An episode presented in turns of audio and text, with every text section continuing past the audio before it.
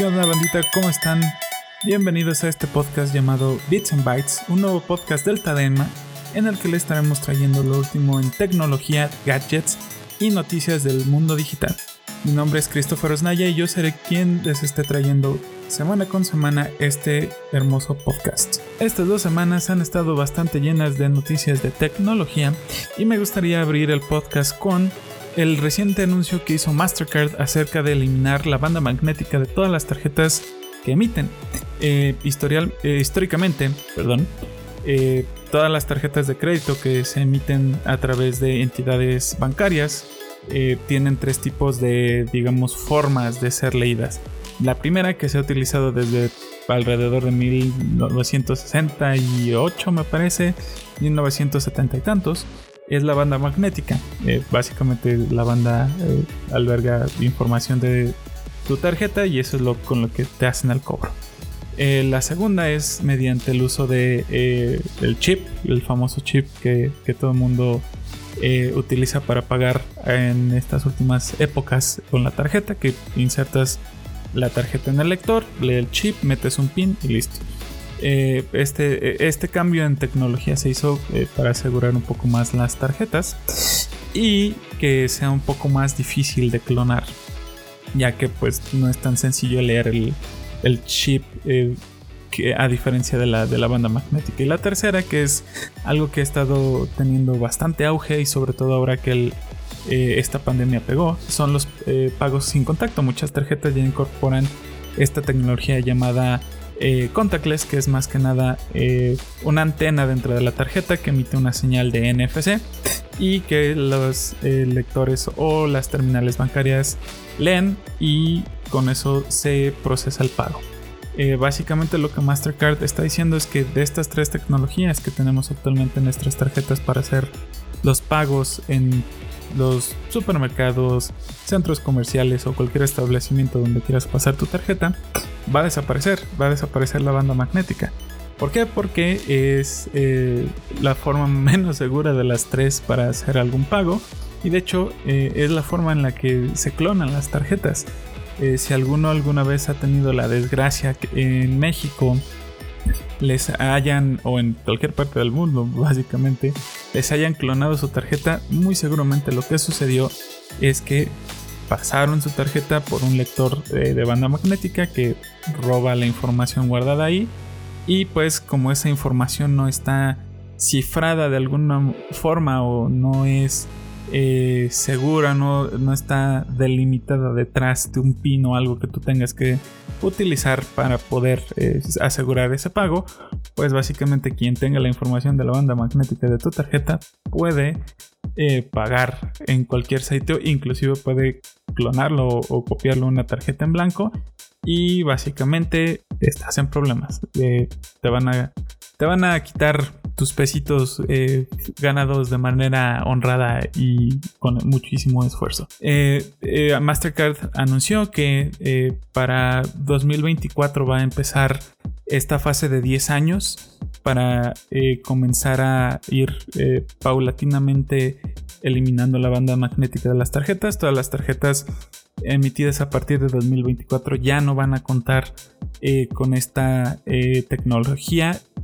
eh, siendo esto de manera no obligatoria. Algunos bancos que quieran seguir emitiendo tarjetas con banda magnética lo van a poder eh, seguir haciendo. Esto no va a ser forzoso, pero a partir de 2029 ya Mastercard ya no les va a dar la opción a las entidades eh, bancarias de poder emitir tarjetas con o sin la banda magnética. Ya todas las tarjetas que estén respaldadas mediante Mastercard básicamente van a, van a tener, no van a tener esta banda magnética ya. Las únicas dos formas de, en las que se van a poder leer las tarjetas van a ser mediante el chip, insertarlo físicamente al lector o mediante contactless, acercando la tarjeta al lector. Y esto es, eh, como les mencionaba, bastante bueno porque ya va a ser eh, prácticamente imposible que te puedan clonar la tarjeta de crédito o de débito o, cualquier tarjeta. ¿Por qué? Porque pues para utilizar el, chip necesitas un pin y a menos de que te tengan ahí eh, amenazado con tratar de meter el pin, pues no lo van a poder hacer. Y el poder clonar un chip es, es eh, básicamente imposible porque es eh, una tecnología bastante interesante que es utiliza tokenización dinámica que lo que hace es generar un token para un solo uso y ese token es lo que se envía junto con tu pin al banco para asegurarse de que tú eres el que estás autorizando la, compra y que la tarjeta sea una tarjeta válida. Y pues básicamente las únicas personas que pueden leer y escribir esa información de la tarjeta es el banco. Y utilizando eh, por ejemplo los pagos sin contactos pues básicamente es la misma cosa solamente que inalámbrico. En vez de que tú tengas que meter la tarjeta la acercas y es el mismo procedimiento ya que el chip como tal de tarjeta es el que está haciendo ese procedimiento. Es bastante padre, es bastante bonito y pues señores, ya vamos hacia el futuro, en un futuro en el que va a ser más difícil que nos puedan bajar nuestros pesitos. Eso es bastante bonito. Pues eh, continuando con las, noticias de esta semana, para todos aquellos que son eh, PC Master Race, y que eh, les gusta jugar en la computadora juegos un poquito más eh, estresantes gráficamente y, de recursos, que a, diferencia de la contraparte en consolas, Intel eh, dejó caer la bomba. Tenemos un, un bombazo por parte de Intel. Intel acaba de anunciar esta semana que va a tener una nueva marca llamada ARC, Intel ARC, que va a ser la competencia directa de eh, Nvidia y de AMD en cuestión de tarjetas gráficas. Básicamente, Intel entra al juego de las tarjetas gráficas, entra al, quite junto con estos dos eh, titanes que son los que han estado dominando este duopolio que ha estado dominando el, el, reino de las tarjetas gráficas y básicamente eh, cualquier cosa que renderice polígonos en la pantalla eh, de manera un poquito más eh, especializada. Y Intel lo que está pretendiendo hacer es justamente ser la competencia de, estos dos grandes. en el demo que presentaron, en el video que presentaron durante el anuncio de esta eh, nueva submarca de Intel y de esta división de tarjetas eh, gráficas discretas, eh, dejaron ver algunos juegos y algunas cosas que estuviesen, estaban corriendo dentro de esta nueva tarjeta gráfica, por decirlo así. y se ve bastante prometedor. En, en, el video están. muestran Fortnite corriendo. Muestran. Metro Exodus eh, corriendo también. Y aquí lo interesante es que tocaron dos puntos claves bastante eh, buenos eh, que, que, vale la pena recalcar. Y es que la tarjeta gráfica de Intel, cuyo código clave es Alchemist, vas a poder utilizar ray tracing. Así es, señores. La, tecnología de RTX de Nvidia la, van, la vas a poder eh, utilizar en esta tarjeta gráfica de, Intel. Bueno, no exactamente la misma eh, tecnología de, Nvidia, sino que esta, esta tecnología de ray tracing, que es básicamente calcular la posición de, eh, pues de la luz en tiempo real y generar sombras y luces y eh, entornos muchísimo más dinámicos y más apegados a lo que en la vida real sucede. Y pues Intel le está metiendo directamente en su primer tarjeta eh, gráfica de consumo eh, de público en general. Otra cosa interesante que están incluyendo y que también tanto como equipo rojo y equipo verde tienen es super sampling basado en AI. En el caso de Nvidia es eh, DLSS, eh, que básicamente lo que hace es mediante ciertos procesos utilizando Machine Learning, eh, toman una salida de video un, poco más eh, pequeña. En este caso es, por ejemplo, si estás jugando en 4K, toman una salida de video en 2K eh, y lo que hacen es hacer un super sampling o hacen la imagen más grande utilizando inteligencia artificial. ¿Para qué? Para hacer mejor eh, vista los gráficos o que se vean muchísimo mejor los gráficos del juego de lo que estés utilizando sin tener que utilizar tanto poder de la tarjeta gráfica. Esto ya lo hemos visto en algunos juegos como por ejemplo Metro Exodus, eh, Battlefield 1, eh, Control. Control es un ejemplo bastante bueno de eh, esta tecnología tanto de ray tracing como de DLSS en el caso de Nvidia. Y pues Intel lo, lo, vuelvo a repetir, lo están metiendo de buenas a primeras en su primera tarjeta gráfica cuando equipo rojo y equipo verde llevan dos generaciones bueno, tres, si lo, si lo empezamos a contar a partir de eh, la generación de las 10, eh, o sea, de las 1080, 1070 y así, que empezaron como que a meter y a jugar con eso un poco.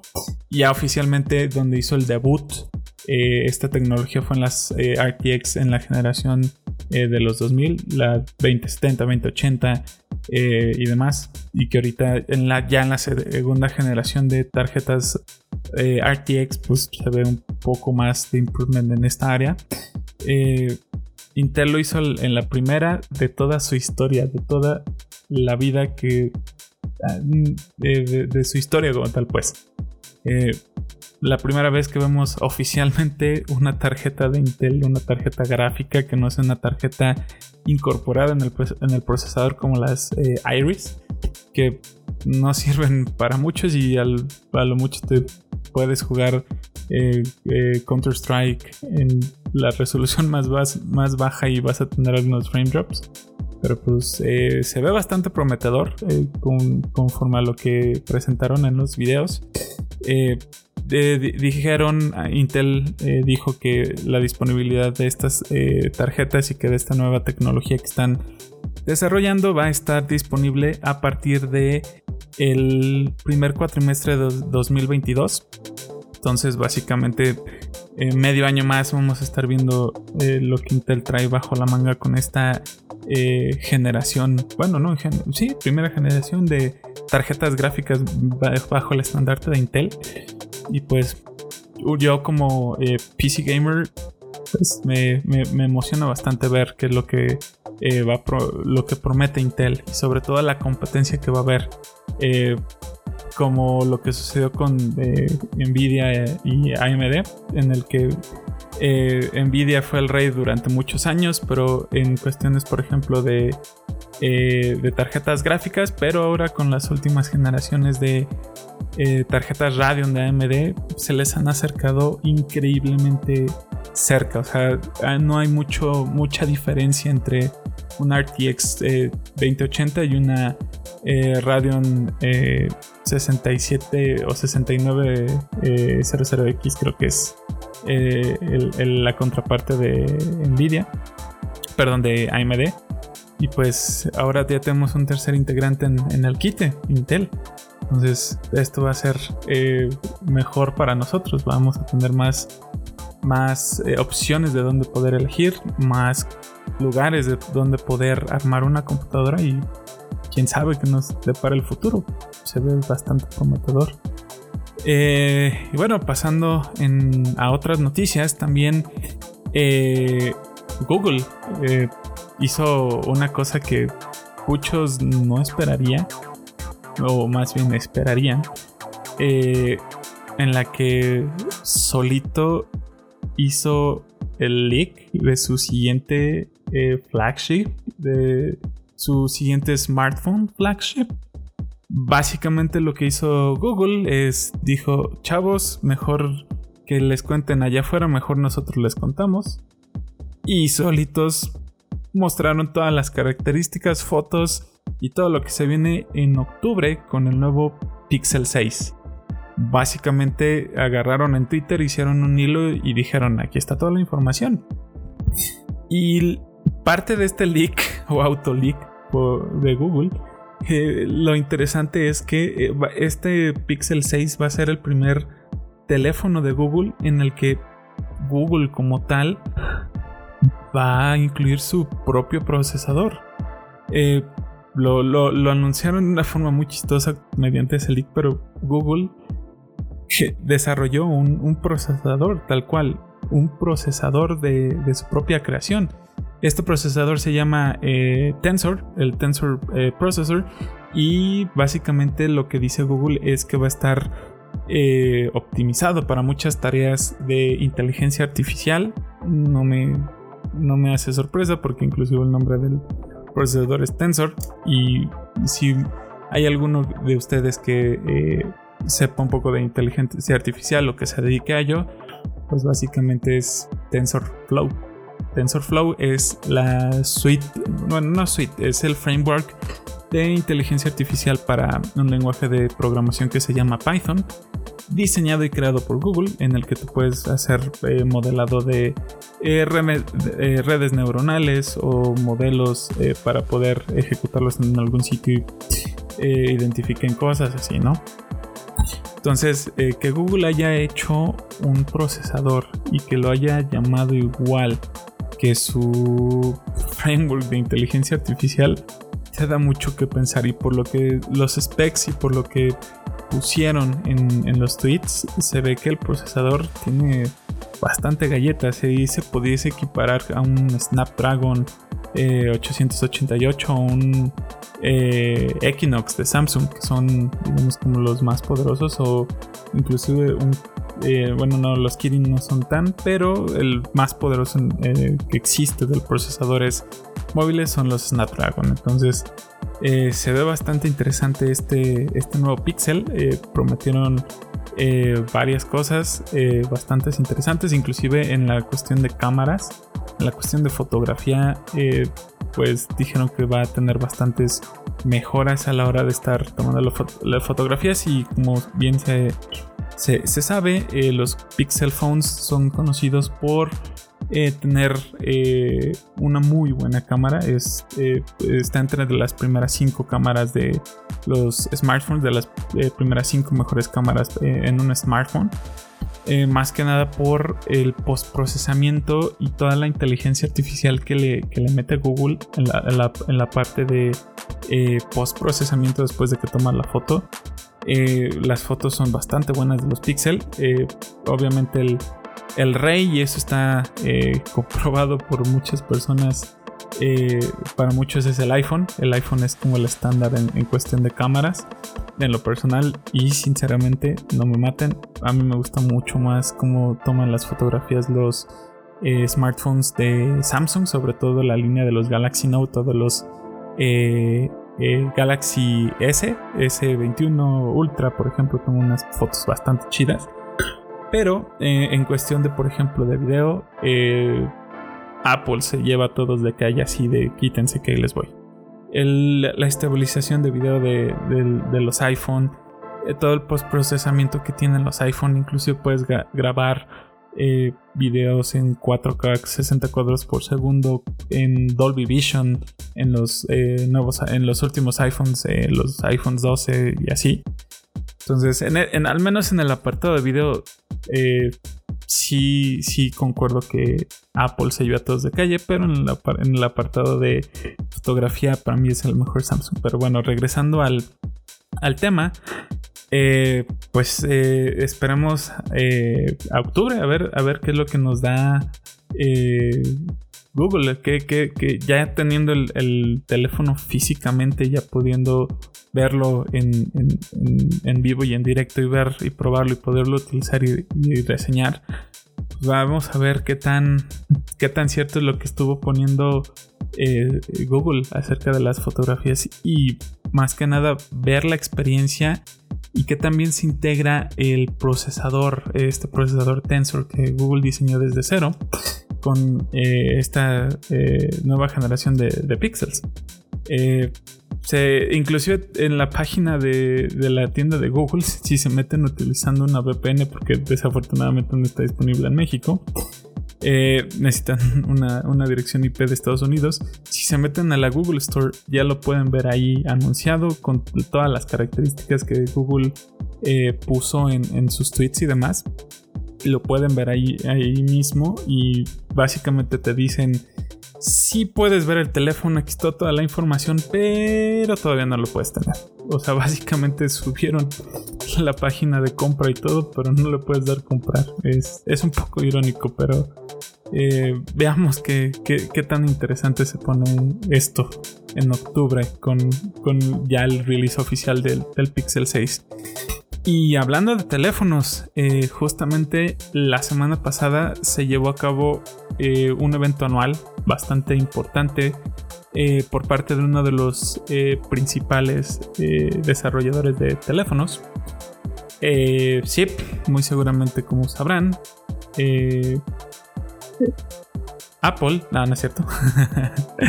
no, como ustedes sabrán, Samsung la semana pasada, para ser más exactos, el miércoles 11 de agosto de 2021 hizo su evento anual eh, llamado eh, Galaxy Unpacked en el que eh, históricamente presentan sus mejores teléfonos, presentan sus flagships para el público em, hardcore, por decirles así, para el público muchísimo más de nicho. en este caso ese, históricamente ese evento siempre fue utilizado para la presentación de eh, teléfonos eh, de la línea Note. Eh, cada septiembre, octubre generalmente, bueno, entre agosto y septiembre generalmente es cuando se hace ese evento. Este, este año tocó que fuera en, en agosto. y para la sorpresa de todos, no hubo Galaxy Notes.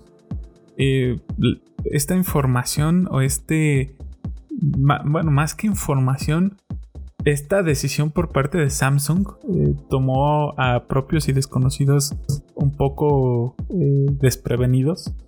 ya se había visto o ya se había dejado entrever en algunos comunicados y algunas entrevistas que algunos ejecutivos de Samsung durante estos últimos meses habían tenido en el que eh, decían que se iban a enfocar la marca en sus teléfonos eh, foldables y en, redes sociales se corrían las malas voces o, decían las malas lenguas que posiblemente este año no iba a haber una presentación de eh, los teléfonos Note y, e inclusive un, famoso eh, leaker de, teléfonos, este Ivan Blas, y en, eh, en Twitter, ya lo había eh, dejado entrever hace unos días antes de, la presentación de, del Unpacked, en el que efectivamente él decía que no, que Samsung no iba a presentar eh, ninguna, ningún teléfono de la línea Note y que iban a presentar exclusivamente teléfonos de la línea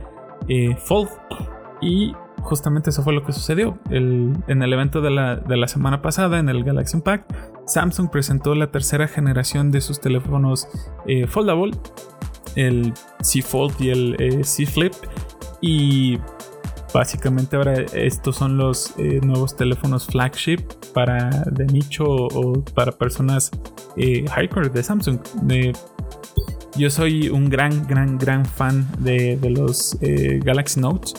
Eh, todos los teléfonos smartphone que he tenido desde que me pude comprar uno por mí mismo han sido Galaxy Note. Tuve desde el Galaxy Note 2, pasando por el, el Galaxy Note 5, el Galaxy Note 8, el Galaxy Note 10. O sea, básicamente los últimos 6 años de mi vida he utilizado puros, no, 6, 7, 7 años de mi vida he estado utilizando eh, teléfonos eh, de la familia de los Note. Y la neta sí me dejó bastante triste esa noticia. Yo, estaba esperando que, hubiese un nuevo Note, pero no, no, pero pues no, no, no, no hubo este año. Eh, quería cambiar, eh, tenía antes un Galaxy Note 10 Plus, quería cambiarlo por el nuevo Note de este año, pero pues ah, malas noticias para mí. Terminé cambiándolo por el del año pasado y que posiblemente sea el último Galaxy Note que Samsung eh, libere, si es que no mata la, la, línea de, los Note. Mi especulación es que eh, tal vez lo, el lanzamiento de los Note lo unan junto con el lanzamiento de los de la familia S, de los Galaxy S.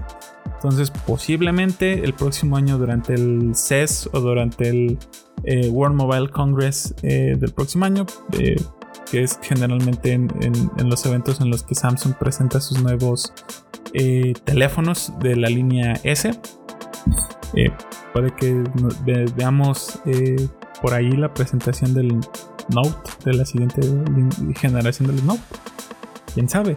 Pero regresando a las, a, las estrellas del show, eh, pues básicamente presentaron la nueva línea de los C Foldables y se ven bastante, bastante, bastante bien. a diferencia de la generación pasada de los, por ejemplo, del Galaxy Fold, vamos a comenzar por el, papá de los pollitos.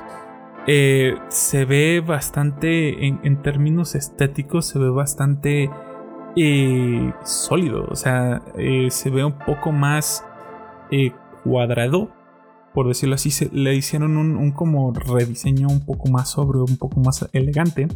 Inclusive me atrevería a decir que siguieron un poco la línea de los Galaxy Note si ustedes comparan, por ejemplo, los Galaxy S, un S21 Ultra, por ejemplo, contra el eh, Note 20 Ultra, el S21 es un poquito más curvado en, las orillas y el Galaxy Note es más cuadrado, es un poco más rectangular, no tiene las orillas tan, tan redondeadas.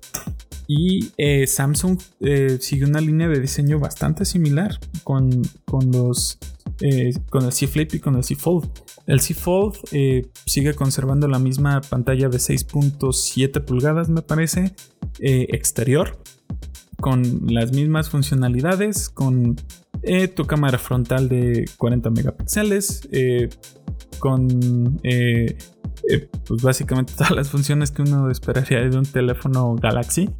Y lo interesante viene cuando lo abres. Eh, al abrir el teléfono, eh, todo el mundo estamos acostumbrados a los eh, punch holes o los hoyitos en medio de la pantalla en el que sale la cámara frontal del teléfono. Y pues Samsung hizo algo bastante interesante.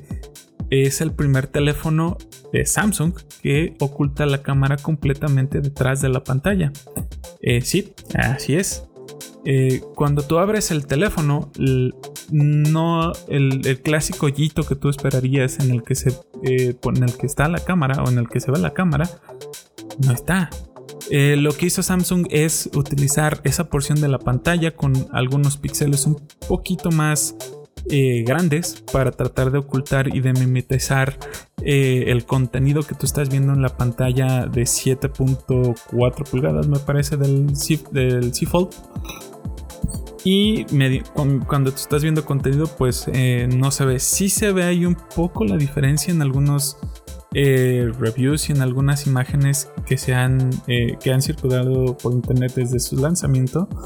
se ve, hagan de cuenta que, por decirles un ejemplo muy chusco, toda la, pantalla completa se ve en Full HD, en 1080p y solamente el, hoyito, el circulito donde va la cámara frontal del, del C Fold, hagan de cuenta que se ve como en 480, por decirlo así, se ve un poco pixeleado. Pero si tú estás viendo contenido eh, dinámico, un video, fotos o algo así, eh, pasa bastante desapercibido. Si, si no le prestas mucha atención, de verdad no te, da, no te vas a dar cuenta que ahí está la cámara frontal. Al momento de ya tomar una eh, fotografía o activar eh, la cámara, todo ese, circulito, esos píxeles eh, se apagan y permiten que la cámara frontal pueda pues, tomar una fotografía. La única desventaja, y eso sí es más un poco chistoso, y no me, no me sorprende porque tenemos la cámara frontal, sí, la segunda cámara frontal cuando lo tienes en el modo Fold, el, el C Flip, perdón, el C Fold eh, la cámara es de 4 megapíxeles. Eh, sí se ve bastante. Eh, un poco no, feo, pero sí se ve un poco no tan de tanta resolución las fotografías de, esa cámara frontal, pero para ser la primera vez que se hace algo parecido en un teléfono y para ser la primera vez que se presenta esa tecnología de la cámara detrás de la pantalla y como tal, pues no está tan mal. Las fotografías y videos que eh, circulan en la red se ven bastante buenas, no les voy a mentir. Sí se ve un poco la, la como la, pérdida de la calidad, pero pues para hacer una cámara que está abajo de una pantalla, pues, no está nada mal. Eh, otra de las mejoras que le hicieron al C Fold es que, a diferencia de las dos previas generaciones, ahora es contra agua. Así es, vas a poderte meter con tu C Fold a leer en la alberca o a tomar eh, selfies bajo el agua. Eh, el C Fold, tanto el C Fold como el C Flip, ambos tienen certificación IPX8, que hay que recordar que la certificación IPX o IP dos dígitos significa que es resistente o que esa prueba de el primer dígito te da polvo y el segundo dígito te da agua. Eh, en, este caso, la certificación que tiene es una certificación 8 contra agua, que significa que puede durar hasta media hora de abajo del agua a una altura de, o profundidad en este caso, de 1.5 metros. O sea, básicamente puedes, eh, si se te cae en la alberca el teléfono o si tus amigos en una ida a Cuernavaca o a la playa son maldosos y te avientan a la alberca con todo y pantalones, pues bueno, no te vas a tener que preocupar porque tu eh, eh carísimo de Francia eh, se vaya a descomponer. Eh, ya lo vas a poder mojar sin más problemas, sin pena ni gloria y pues eso está bastante bueno. lo que explicaba Samsung es que básicamente separaron la, pantalla como en dos secciones eh, las dos secciones, tanto del lado derecho como la del lado izquierdo, eh, las, eh, las hicieron contra agua usando las técnicas normales, utilizando sellos y pegamentos ultra fuertes que no permiten el, ingreso de agua. Y la parte de en medio, que es donde están los engranes y toda la mecánica del teléfono para poderse doblar y hacerse sándwich, eh, utilizaron eh, materiales eh, resistentes a corrosión y un tipo de aceite o de grasa especial en, los engranes y en toda la parte mecánica para de larga duración para que igual si llega a entrar agua o algo así si metes a teléfono a nadar o algo se moja por lo que sea que, que suceda entra agua pues esa, esa como capa de, de, grasita lo, lo, cubra. Igual todos los conectores y todo lo que conecta eh, las dos pantallas lo interconecta a esa parte del, eh, del mecanismo para doblarlo. También eh, utilizaron adhesivos y resinas para poderlo sellar y que básicamente si le entra el agua pues no pasa nada. Y otra de las cosas que le añadieron al C-Fold y eso es por lo que les digo que tal vez eh, Samsung pueda posiblemente matar la línea de los Note. Porque inclusive eso ya lo introdujeron con el Galaxy S21 Ultra. Es que ahora puedes utilizar una S Pen con el Z Fold. Eh, históricamente esa característica de, poder utilizar las S Pen eh, siempre había sido de los eh, Galaxy Note. Esa como era, como la característica distintiva de la, de la, línea Note. Un teléfono que le sacas la, plumita y con eso puedes dibujar arriba de ella. Pues ya no es la, ya no es la característica distintiva del teléfono. Entonces, si el próximo año Samsung anuncia que los Note eh, murieron, pues bueno, no me, no me no me tomaría por sorpresa, sinceramente, viendo esto. Eh, básicamente Samsung diseñó una S Pen especial para el C Fold con una punta de goma un poquito más suave para obviamente no eh, lastimar ni dañar la pantalla flexible del, del Fold Que sí, si, utilizamos, por ejemplo, una pluma, eh, una S Pen normal de los Note o de una eh, Galaxy Tab, eh, que la punta es un poco dura, hagan de cuenta que es como si fuera un plástico un poquillo duro. Obviamente en una pantalla de vidrio no hay tanto problema porque pues el, el, plástico es suave pero al mismo tiempo duro entonces eh, no raya la pantalla como tal, pero en el caso de los eh, Fold, eh, pues sí, una punta un poco más dura eh, sí daña la pantalla. Entonces Samsung dijo que esta pluma se diseñó especialmente y con el C Fold en mente para poder, para que tú puedas dibujar sobre, sobre el C Fold y pues digamos que esas son como las, diferencias claves a, comparación de la generación pasada del, del C Fold. Y con respecto al, al C Flip, igual, eh, no le hicieron tantos cambios eh, como a diferencia del C Fold.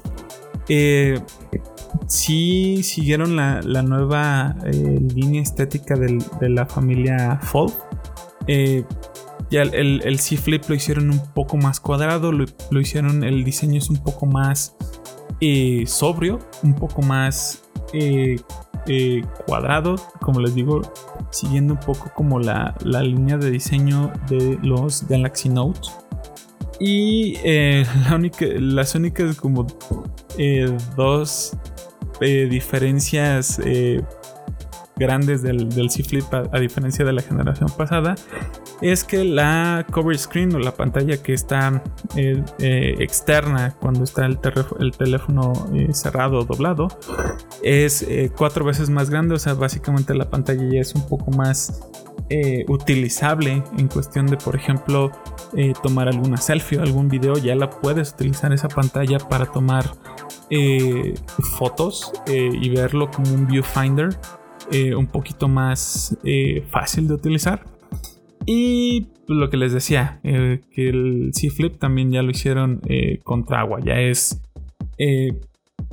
básicamente resistente a agua. La misma categoría IPX8, una hora y media, perdón, media hora de bajo el agua a, a, metro y medio. Y pues, o sea, si tiene, si alguno de ustedes compra uno de estos dos teléfonos, pues se va a poder meter a la alberca o ser arrojado a la alberca sin ningún, sin ningún problema o miedo de que su teléfono eh, vaya a morir. Eh, también dentro de la presentación eh, hicieron el anuncio de la nueva generación del Galaxy Watch, que es la cuarta generación. Y algunos rasgos o algunas cosas bastante buenas o a rescatar es que eh, originalmente todos los eh, smartwatches de Samsung, todos los eh, Galaxy Watch, solamente se podían utilizar con teléfonos de la familia Galaxy. Y a partir del Galaxy Watch 4 esto ya no es necesario. Ya Samsung dijo que cualquier teléfono que corra el Android va a poder utilizar o lo vas a poder enlazar con un Galaxy Watch 4. Y a su vez, y esto es al menos desde mi punto de vista como programador y como gente o persona que vive del software, esto es un movimiento un poco eh, inusual por parte de Samsung que eh, que pues igual eh, no era tanto como o sea se podía ver como venir desde hace un tiempo pero bueno los Galaxy Watch a, partir de esta cuarta generación ya no van a utilizar eh, Tizen. Eh, originalmente todos los eh, Galaxy Watch habían utilizado Tizen, que es el sistema operativo desarrollado por Samsung para sus productos, que inclusive sus Smart TVs o sus Smart Fridges corren para como su sistema operativo. Eh, ahora ya no. Los Galaxy Watch de cuarta generación van a utilizar eh, Wear OS, eh, solamente que una versión un poco customizada por Samsung. De hecho, lo llamaron Wear, OS by Samsung. Y pues básicamente ahora los Galaxy Watch van a correr el mismo sistema operativo que los demás smartwatches, al menos para Android, que hay en el mercado. esto es bastante bueno, porque a diferencia de, por ejemplo, las limitaciones que tenía anteriormente los, los Galaxy Watch de que no les podías instalar eh, algunas aplicaciones o que tenías que hacer algunas... Em, eh, que no les podías meter cosas que no fueran eh, de Samsung, pues ahora al, hacer este cambio a Wear OS, pues ya vas a poder utilizar, así como en el Apple Watch, que si la aplicación que descargas en el iPhone tiene una aplicación de acompañamiento para el Apple Watch, se instala en tu reloj y la puedes abrir y la puedes utilizar. Eh, lo mismo con los Galaxy Watch. Vas a poder utilizar una Play Store eh, específicamente dedicada para, eh, para el reloj. Vas a poder descargar aplicaciones en tu reloj y pues va a estar muchísimo más completo que, las previas generaciones del Galaxy Watch. igual le hicieron un poco de, rediseño al, al reloj.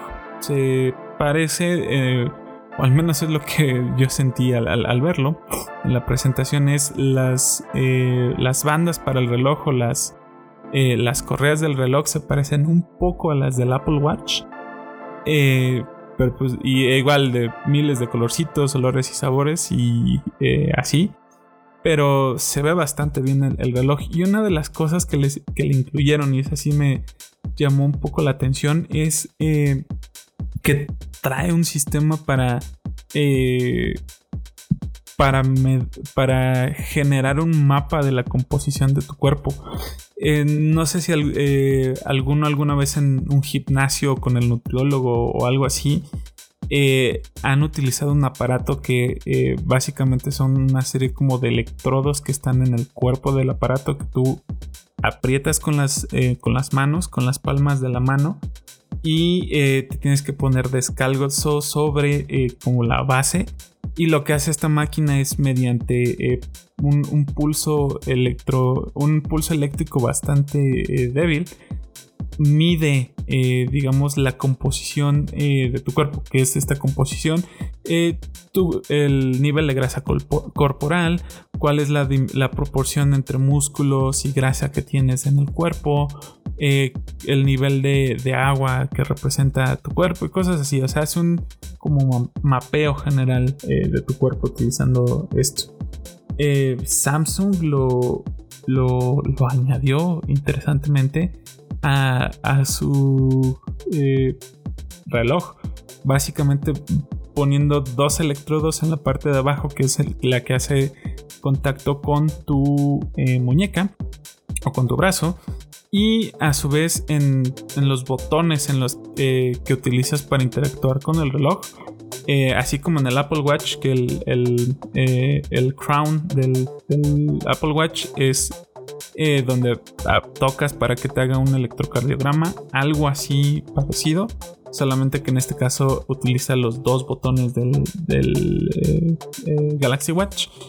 y te hace un escaneo completo y es 98% preciso. O sea, básicamente tiene casi la misma precisión por un 2% una máquina profesional dedicada para hacer ese tipo de lecturas. Entonces es bastante eh, impresionante y bastante eh, increíble de ver que ese tipo de tecnología ya se está miniaturizando en, los relojes. O sea, lo vimos el año eh, antepasado con el Apple Watch de quinta generación que incluyó el, CG, el CGE, que es el el electro ECG, perdón, el electrocardiograma, que desafortunadamente aquí en México no lo podemos utilizar. Eh, no, le no, les no le digan a nadie que yo les dije, pero si van a Estados Unidos lo pueden activar eh, sin ningún problema. Solamente tienen que estar conectados a una eh, red de telefonía de Estados Unidos y se van a la aplicación de Health de su iPhone y pueden activar el electrocardiograma en el Apple Watch. Yo no dije nada, no escucharon nada aquí, así es que yo no dije nada. Eh, y pues sí, ¿no? O sea, en México todavía no lo podemos utilizar, pero eh, lo empezamos a ver, eh, todas estas tecnologías que originalmente solamente estaban en productos o en aparatos específicos o especializados en una oficina de un doctor. Ya lo estamos viendo miniaturizados en relojes y en cosas que normalmente llevamos con nosotros. Y pues, es, bonito ver cómo la tecnología avanza. Y ya por, último, para cerrar este podcast, eh, pues quisiera platicar acerca de lo que se viene que es el siguiente eh, evento importante, por decirlo así, en el, de la industria, que es el Apple Event, de, eh, en el que presentan la siguiente generación del iPhone. Eh, Apple todavía no ha hecho ningún anuncio.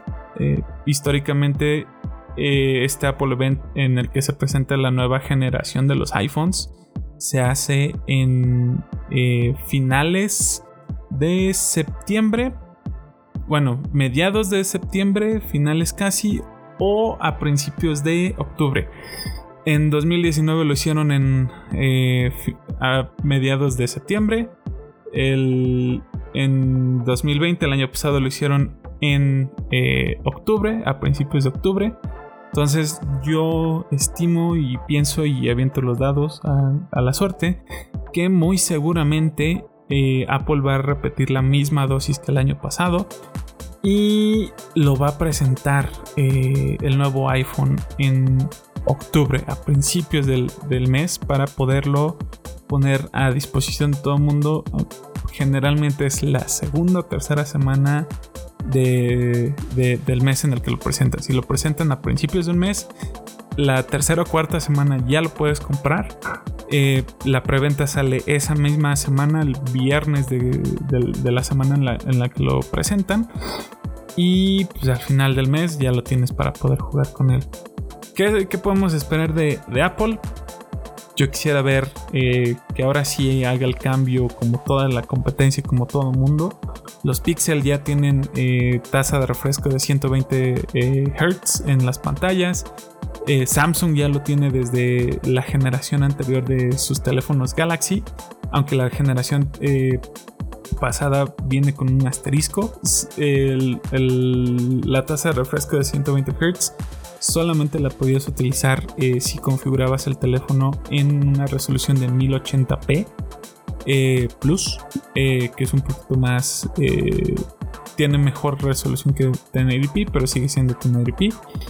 Y ahora con la última generación de, eh, la línea S, pues ya lo puedes activar eh, perpetuamente 120 Hz en eh, full WQHD. Básicamente en 2K 120 Hz. Entonces yo quisiera ver que Apple haga algo similar y algo parecido con el iPhone 13 para estar a, la par de su competencia conociendo a Apple, seguramente se van a tardar mínimo otro iPhone, otra generación más. Yo rezaría que lo hicieran en la siguiente, porque daría un plus. Eh, en la cuestión de, cámaras, eh, pues ya, ya le incluyeron LIDAR, ya le incluyeron varias cosas a las cámaras del iPhone. Yo esperaría que hicieran algo como los teléfonos de eh, Samsung, que le pongan un super telefoto de 50 o de 100x para tomar fotos del otro lado del lago esas, esas fotos que vemos al zoom eh, increíble, eh, estaría chido que Apple lo, metiera.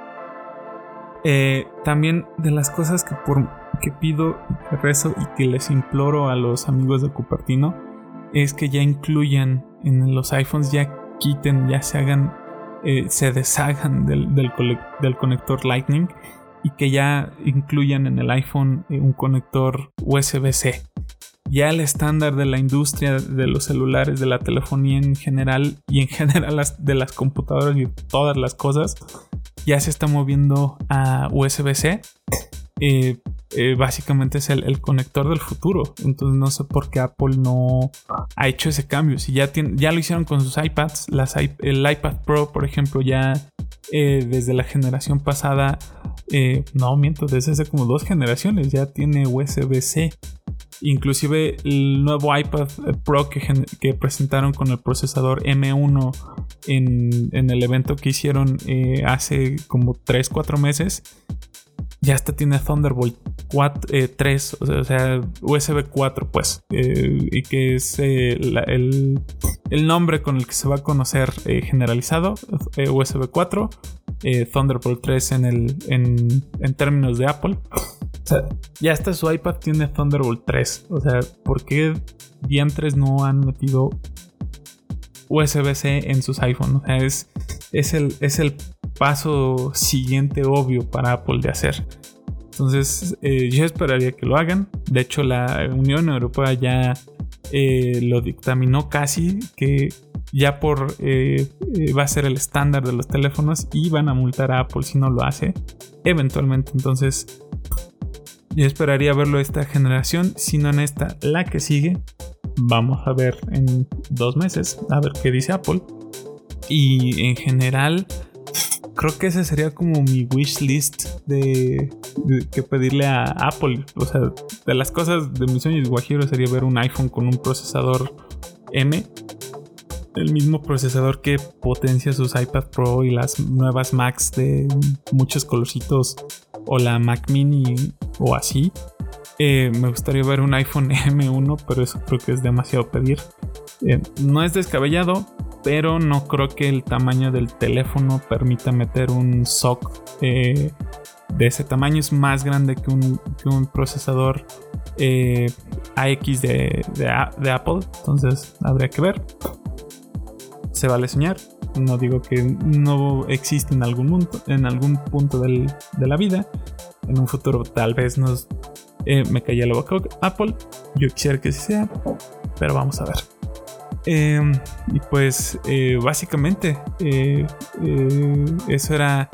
E, ese es, ese es mi wish list de, para Apple. Que es lo que quiero ver en, en su evento de octubre, según mis predicciones. Pero pues bueno, veamos qué nos, nos depara la vida. Y pues eh, eso es todo. Eh, básicamente esos eran todos los temas que traía para eh, este primer podcast de Bits and Bytes. pues esperemos a ver qué, qué, nos depara la próxima semana con este cambiante mundo de la tecnología. Todas las semanas siempre hay anuncios, todas las semanas siempre hay un nuevo gadget, siempre hay un nuevo producto, una nueva cosa que eh, sale al mercado, eh, nuevas mejoras para cosas previas que ya existen y nuevos eh, desarrollos. Entonces, esto de la tecnología es bastante bonito. Pues sin más que decir, pues les agradezco el haber escuchado esta primera emisión de eh, Bits and Bytes. Eh, cualquier comentario, cualquier eh, queja o sugerencia o saludo, inclusive si quieren, es siempre bien recibido. me pueden encontrar en Twitter como ChrisGame93. Ahí si tienen alguna pregunta, alguna duda o alguna sugerencia para, para mejorar este podcast, eh, adelante. Eh, eh, es bien recibido. Y también no dejen de escuchar los, los otros podcasts del Tadaima. Shuffle con Kika. Rage Quit si quieren escuchar de videojuegos y de todo lo que un gamer le puede interesar con Marmota IQ. Eh, como ya lo, ya lo he mencionado, eh, el shuffle con Kika acerca de eh, cine, series, farándula y demás, todo, todo lo que la, chisma que nos gusta del, mundo del entretenimiento. animé al, Iván con el, buen Freud, con el buen Freud. si gustan escuchar de una crítica constructiva y escuchar acerca de series eh, de anime que a todos nos gusta ver y amamos. Y recibir buenas recomendaciones eh, por parte de, del buen Freud. Y también no dejen de ver el Tadaima Live, eh, en el que se hacen las noticias de la semana de, pues, básicamente todo.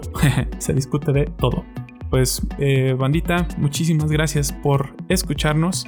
Nos, estamos, nos estaremos viendo semana con semana aquí en Bits and Bytes con todas las noticias de la tecnología, gadgets y lanzamientos eh, tecnológicos. Mi nombre es Christopher Osnaya y muchísimas gracias por escucharme.